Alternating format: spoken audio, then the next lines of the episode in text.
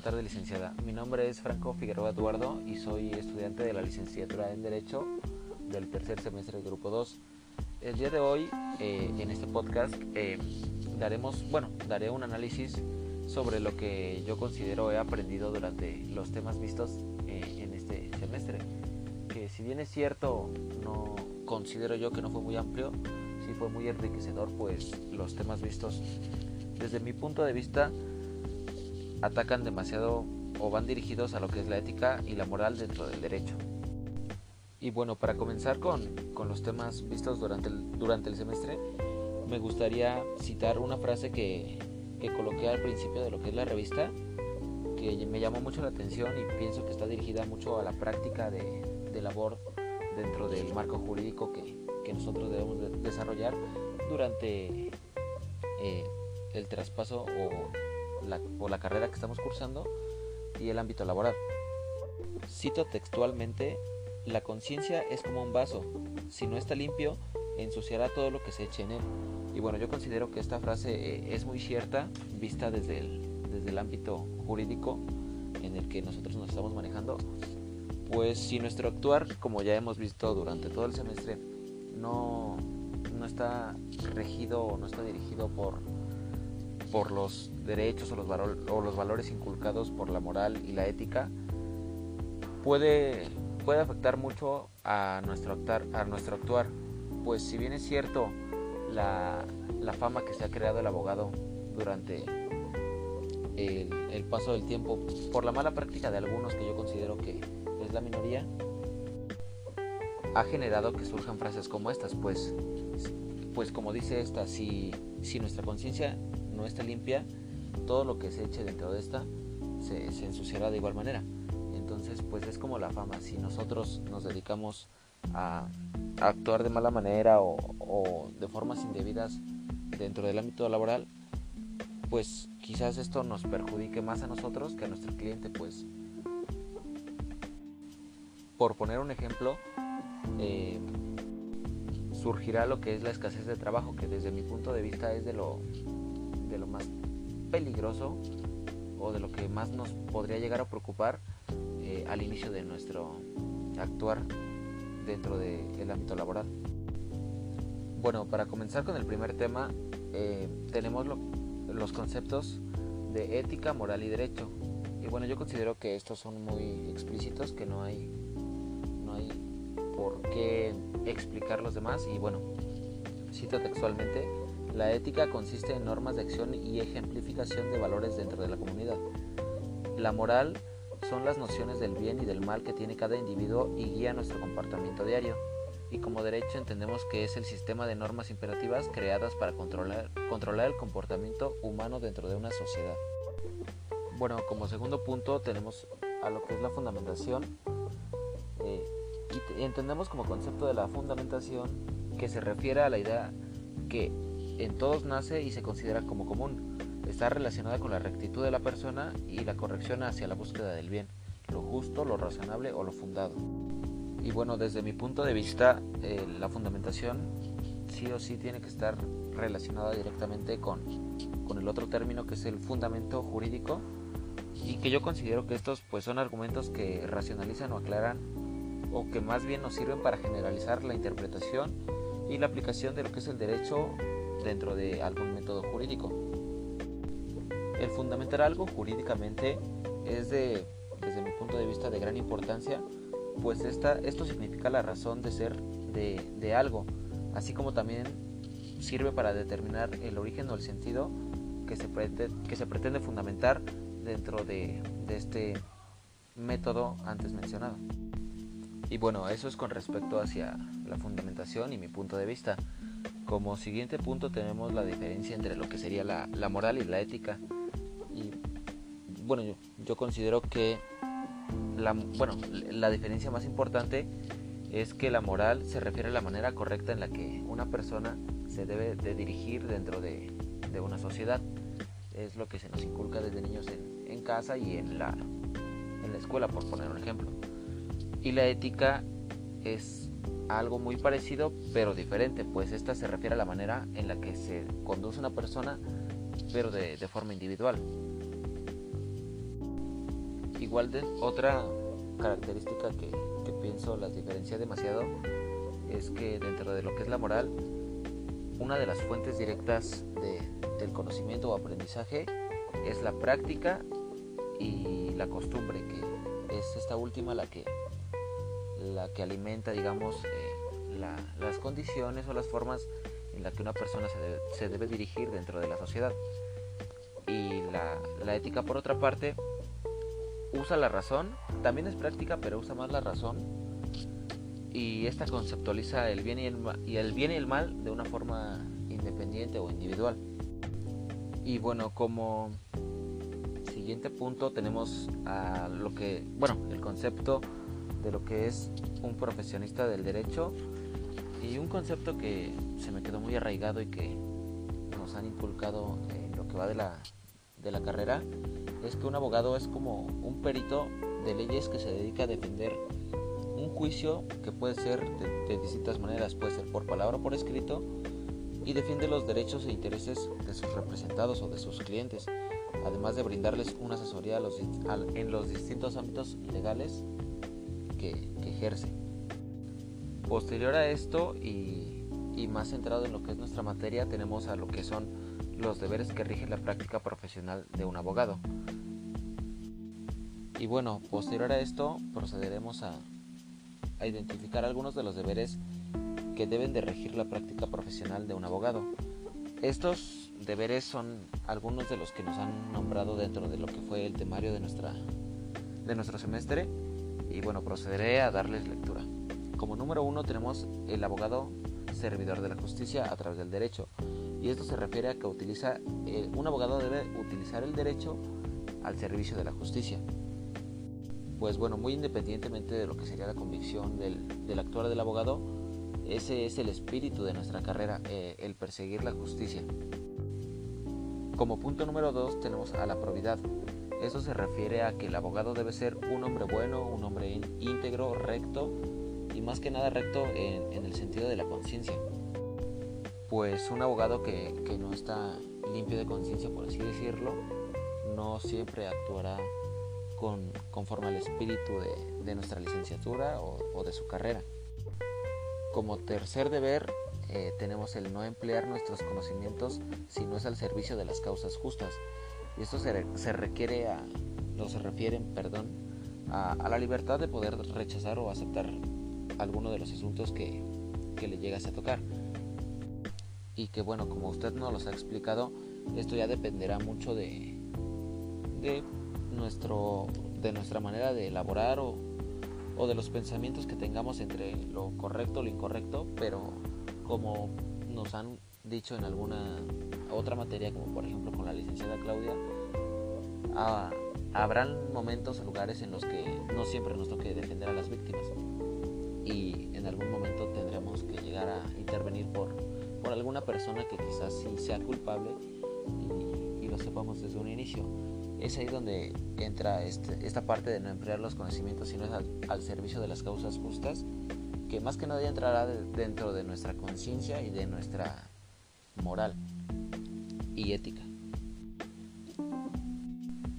Como cuarto punto tenemos a la lealtad, se refiere más que nada a ser leal con los jueces y con los funcionarios ante los cuales se, dirige un abogado. igual, de igual manera, esto es el hecho de no, no malintencionar o no manipular, digamos, alguna prueba, algún testigo, cosas de esa naturaleza que, bueno, no van con, lo que es el espíritu y la manera en la que se supone todos los abogados estamos formados. Como siguiente punto tenemos a la veracidad y bueno, esto se refiere a que el abogado debe buscar la verdad y proceder con veracidad. Considero que esto pues queda queda muy claro y para no redundar dentro de, este tema es de igual manera lo anterior. El espíritu del abogado siempre será, será y debe ser eh, la búsqueda de la justicia y de la verdad muy por encima del, interés de, nuestros clientes o de o nuestro incluso en algunos casos.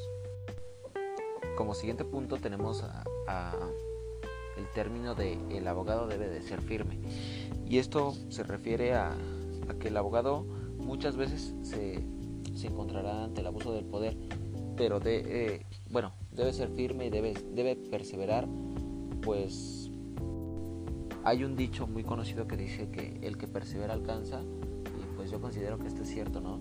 Si en algún momento de algún juicio no se nos, se nos ve truncado por algún caso o por algún abuso de poder, pues buscar la manera de, de evitarlo o de lidiar con él para llegar a, a encontrar lo que sería la verdad o la justicia para, para nuestro cliente.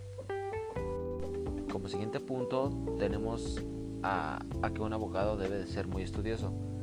Y esto se refiere más que nada a mantenerse al tanto continuamente de las modificaciones y cambios de, ley, las leyes, pues sabemos que las leyes en muchos casos casi siempre se reforman. Algunos artículos, en ocasiones solamente algunos párrafos o partes de estos, de estos mismos, o incluso de las legislaciones civiles de los estados, federales y demás, que pues esto sí es uno de los aspectos más importantes, ¿no? Porque digamos que en caso de enfrentar un juicio dentro de lo civil y nosotros ser penalistas, pues también el, el hecho de ser penalistas no nos exime de, de tener conocimientos, ¿no? De, dentro de cualquier ámbito, que si bien es cierto, sí, cualquiera se puede especializar dentro de una sola rama, pero pues nunca está de más estar al tanto de, de algunas otras partes de, de lo que es el derecho, pues sabemos que es muy amplio, y más que nada estar al tanto de los cambios dentro de nuestra rama. Pues de igual manera es algo importantísimo y es algo que dentro de nuestro actuar laboral no, nos beneficiará siempre. Como siguiente punto tenemos eh, el honor y la dignidad profesional, que esto considero que es muy claro y que está dirigido únicamente a pues a la acción de servir hacia la justicia, ¿no? Como ya lo hemos dicho anteriormente. Posteriormente tenemos a, el trato con autoridades y colegas siempre deberá ser respetuoso, leal y con fraternidad, pues las relaciones con los funcionarios, si bien es cierto, algunas ocasiones no, no puede ser por, por interés, sí debe, sí debe de ser respetuosa, pues eso es un, un aspecto muy importante dentro de, de, digamos, de un juicio. Y por poner un ejemplo, eh, no sé, se me ocurre que si en algún determinado caso llegáramos a conocer a, al juez o a la parte contraria de un juicio, pues no podríamos eh, actuar de una manera, una manera irrespetuosa o confianzuda, ¿no? por decirlo de alguna manera, sino siempre se, debe respetar la solemnidad de, de ese acto o hecho jurídico, muy independiente de la relación que se llegara a tener o no con, la persona del otro lado. Y bueno, aunado a todo esto, estos son, bueno, los que se relataron anteriormente son todos los deberes que, que debe tener un abogado dentro de su actuar eh, en cualquier ámbito jurídico y de su vida personal, por así decirlo. Pero yo considero que esto está muy apegado a lo que es el decálogo, el decálogo del el, y bueno, yo considero que aunado a todos los deberes anteriores que, que debe tener un profesional en, el derecho dentro de cualquier ámbito, puede ser eh, legal, puede ser profesional, puede ser en su vida cotidiana, considero que algo que, que está muy, muy congeniado con esto es el decálogo del abogado, que si bien es cierto ya hemos visto varias veces en antiguos semestres y cursos, yo considero que el decálogo, el decálogo del abogado es un mandamiento de conducta ética que la doctrina y los reglamentos profesionales eh, imponen hacia los abogados para el ejercicio de su profesión. Y bueno, como ya mencionaba anteriormente, este, el, de, el famoso decálogo del abogado, pues ya, ya lo hemos visto demasiadas veces, pero es algo que se tenía que anexar. Y bueno, procederé solamente a darle lectura para que, para que no pase desapercibido. El primer punto es estudia, pues el derecho se transforma, se transforma constantemente y si no sigues sus pasos, serás cada día un poco menos abogado. Y bueno, buscando una relación con lo que son los deberes de, un abogado profesional, tenemos uno de los puntos que fue el abogado debe de ser estudioso, mantenerse al tanto continuamente de las modificaciones y cambios de las leyes, que para mí considero que es lo mismo y que es un aspecto muy importante dentro de, de un abogado. Como segundo punto tenemos eh, piensa. El derecho se aprende, se, aprende estudiando, pero se, se ejerce pensando. Y bueno, como segundo punto tenemos eh, pensar. El derecho se aprende estudiando, pero se ejerce pensando. Como tercer punto, bueno, como tercer punto tenemos el trabaja. La abogacía es una ardua fatiga puesta al servicio de la justicia. Como cuarto punto tenemos la lucha. Tu deber es luchar por el derecho, pero el día que encuentres en conflicto el derecho con la justicia, lucha por la justicia. Como quinto punto tenemos el ser leal. Leal para con tu cliente, al que no debes abandonar hasta que comprendas que no es digno de ti leal para con el adversario, aun cuando él sea desleal contigo, leal para con el juez, que ignora los hechos y debe de confiar en lo que tú le dices. Y como, sexto punto tenemos el tolera, tolera la verdad ajena en la misma medida en que quieres que sea tolerada, tolerada la tuya. Como número 7 tenemos el hecho de tener paciencia, pues el tiempo se venga de las cosas que se hacen sin, su colaboración. Como octavo punto tenemos el tener fe. Ten fe en el derecho como el mejor instrumento para la convivencia humana, en la justicia como el destino normal del derecho, en la paz como un sustantivo bondadoso de la justicia y sobre todo ten fe en la libertad, sin la cual no hay derecho, no hay justicia y tampoco hay paz.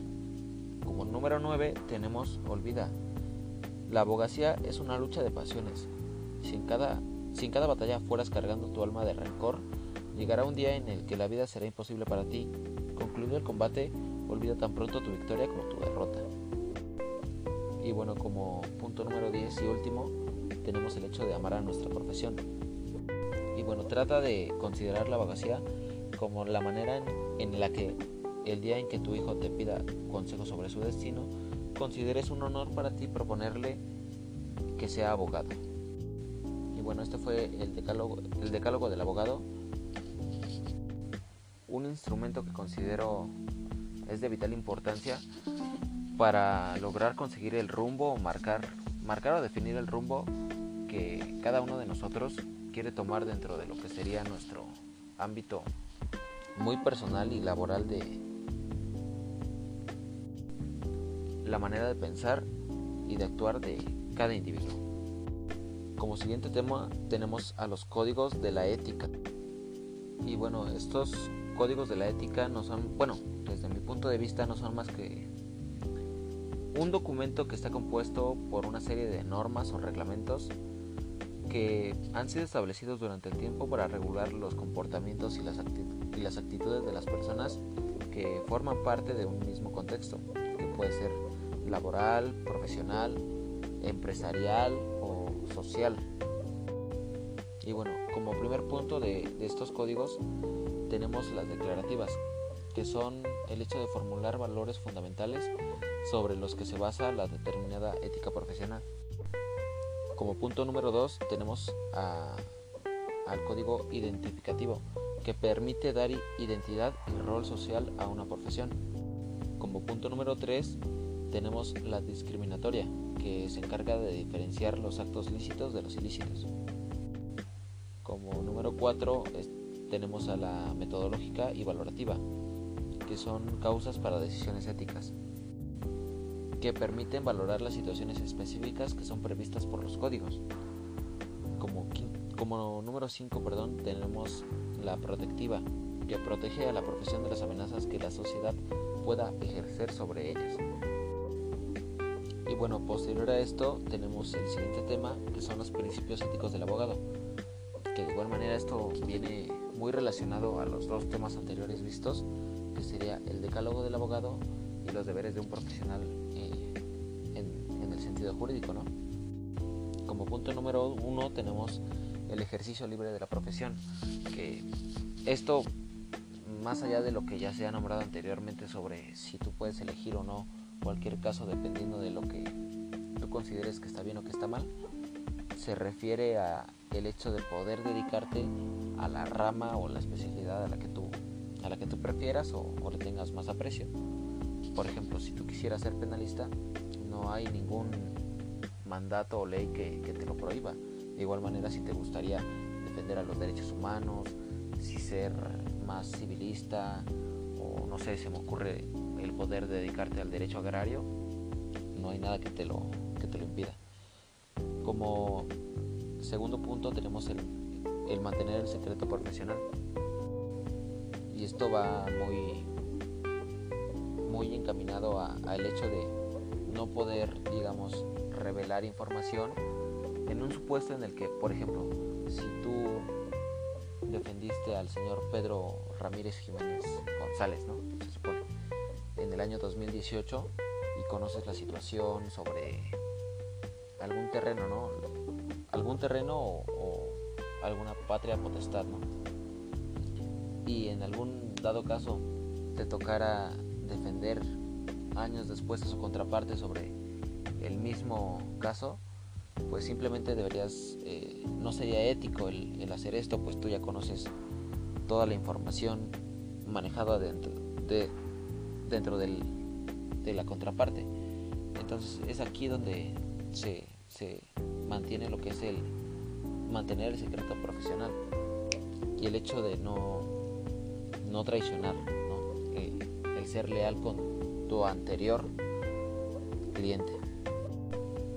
Como tercer punto tenemos el informar al cliente y esto se refiere más que nada pues a informarle todo lo que él debe de saber, ¿no? Desde precios por tus o bueno, marcar tus honorarios, el tiempo establecido en el que pudieras terminar su caso, eh, el hecho de los requisitos, ¿qué, necesitarías tú para, para llevar a cabo determinado caso y sacarlo adelante. El hecho de, más que nada, informar la probabilidad de, que se gane o se pierda, ¿no? Y ya, esto correría por, por el riesgo de, de tu cliente, pero tú debes de ser muy, muy honesto y muy transparente en estos cuatro aspectos. Como cuarto punto tenemos el solicitar la venia del abogado anterior que llevaba el caso. Y esto se refiere más que nada a pues eso, ¿no? Solicitar el expediente si es que tú has retomado el caso de alguna persona. Pues algunas partes de ahí quizás te podrían servir y más que nada pues para estar informados sobre los movimientos que se han realizado eh, en algún caso. Por ejemplo, en un, en un predio, no sé, de los movimientos en, catastro alguna cosa así. Y como punto número 5 y final, tenemos el, el hecho de informar de, de, cualquier cambio de abogado al contrario o a la contraparte. Y esto es más que nada para que, no sé, se me ocurre que si eh, alguna, no sé, se llegara a suscitar una audiencia y el abogado anterior, no sé, ha renunciado o tú has pedido que, que deje tu caso sin resolver, que, simplemente lo deje, pues si, si, tú lo retomas es necesario que le avises lo, más pronto posible a la contraparte para que las notificaciones y demás eh, lleguen a ti. Como último tema tenemos a los sujetos que están eh, emergidos en el ejercicio profesional y eso se refiere a las personas que intervienen en el desarrollo del ejercicio de la profesión dentro de nuestro país. Y bueno, a continuación presentaremos lo que es su, clasificación. Como punto número uno tenemos a los servidores públicos, que bueno, estos son los representantes de los miembros del Poder Judicial de la Federación que han sido elegidos por, por elección popular, ¿no? Y vamos desde funcionarios públicos, presidente de la República, diputados, senadores y demás. Pero más más entrometidos al, hecho de los servidores públicos, tenemos en primer lugar a un funcionario público, a un empleado público y a un trabajador. Y bueno, en la clasificación general de estos, eh, como punto número uno tenemos a los que son representativos y profesionales, según, según se desempeñen como representantes del Estado o técnicos. Como número dos tenemos a los electivos o de nombramiento, estos atienden, al origen de designación y esto es mediante un sufragio o por decisión de la autoridad competente. Como punto número 3 tenemos a los federales, estatales y municipales que estos son de conformidad de acuerdo a la estructura pública de, nuestra entidad. Como punto número 4 tenemos a las autoridades o los agentes, que según su potestad de mando son los segundos auxiliares de los ejecutivos. Punto número 5 tenemos a los inamovibles y amovibles, que de acuerdo a su estabilidad de empleo están dentro del derecho mexicano y están incorporados perdón, a la Ley Federal de los Trabajadores al Servicio del Estado, que contempla el privilegio de, inamovibilidad perdón, para aquellos trabajadores que, que, se basen o hayan cumplido seis meses en funciones de manera ininterrumpida. Y bueno, eso fue con respecto al sector que haciendo un resumen es, son todos los empleados de, de las oficinas de gobierno que se dedican más que nada a la administración de, del país, ¿no? Y bueno, como siguiente punto tenemos, o como siguiente clasificación, tenemos al sector privado, que bueno, este es el conjunto de entidades o empresas o incluso instituciones entre las cuales sus actividades son económicas y no están controladas por el Estado, pero se rigen por las leyes del país en, en el que operan, en este caso nuestro México, ¿no? Y como como un concepto tenemos que son, son sociedades comerciales con el, con el objetivo principal de obtener beneficios monetarios a través de la producción de bienes o servicios que ofrecen dentro de un mercado competitivo. El sector privado se desarrolla con una intención fija. No obstante, se puede decir que las principales funciones de este sector privado son el atraer capitales mediante las empresas, el crear puestos de trabajo, el investigar, desarrollar, innovar, eh, el uso de nuevos métodos y, procesos eh, de acuerdo al ámbito en el que estén sumergidos, el hecho de satisfacer las necesidades de la población que el Estado no pueda cubrir, el hecho de producir bienes o servicios para la sociedad, eh, el hecho de contribuir mediante determinados procesos legales con el Estado, brindando determinados bienes o servicios que que como ya se dijo antes, el Estado no pueda dar a, la sociedad. Y bueno, haciendo un resumen de ambos, como ya dijimos, el sector público pues son todas las oficinas de gobierno que, o todos los organismos que están encargados de, ayudar al Estado y el sector privado son todas las empresas, instituciones o, demás que están encargadas de, de, generar algún servicio o de generar empleos o en ocasiones son los que están encargados de activar la, economía de un país y que es como un círculo vicioso, ¿no? Que el sector público ayuda y administra y organiza en algunas ocasiones el sector privado y este al, y el sector privado al, sector público pues provee dándoles los servicios necesarios, el empleo y demás al resto de la sociedad. Y bueno, eso sería, sería todo por mi parte, licenciada. Creo que abarqué todos los temas que, hemos visto durante el semestre. Y, pues nada, ¿no? Agradecerle el empeño y la dedicación que, y más que nada la paciencia que nos tiene algunos de, nuestros compañeros, incluyéndome. Y pues dándole las gracias porque considero que también la, forma en la que usted nos, nos enseña eh, es muy buena y, es muy de apreciarse porque en realidad sí estamos avanzando dentro de, de lo que serían nuestros conocimientos para con nuestra carrera, ¿no? Algo que quizás se pensaba que podría ser más difícil por el hecho de, de, estudiar a distancia, pero que con trabajo de usted y de nosotros, pues creo que estamos logrando sacar adelante, ¿no? Y bueno, de mi parte sería todo y, y buena tarde.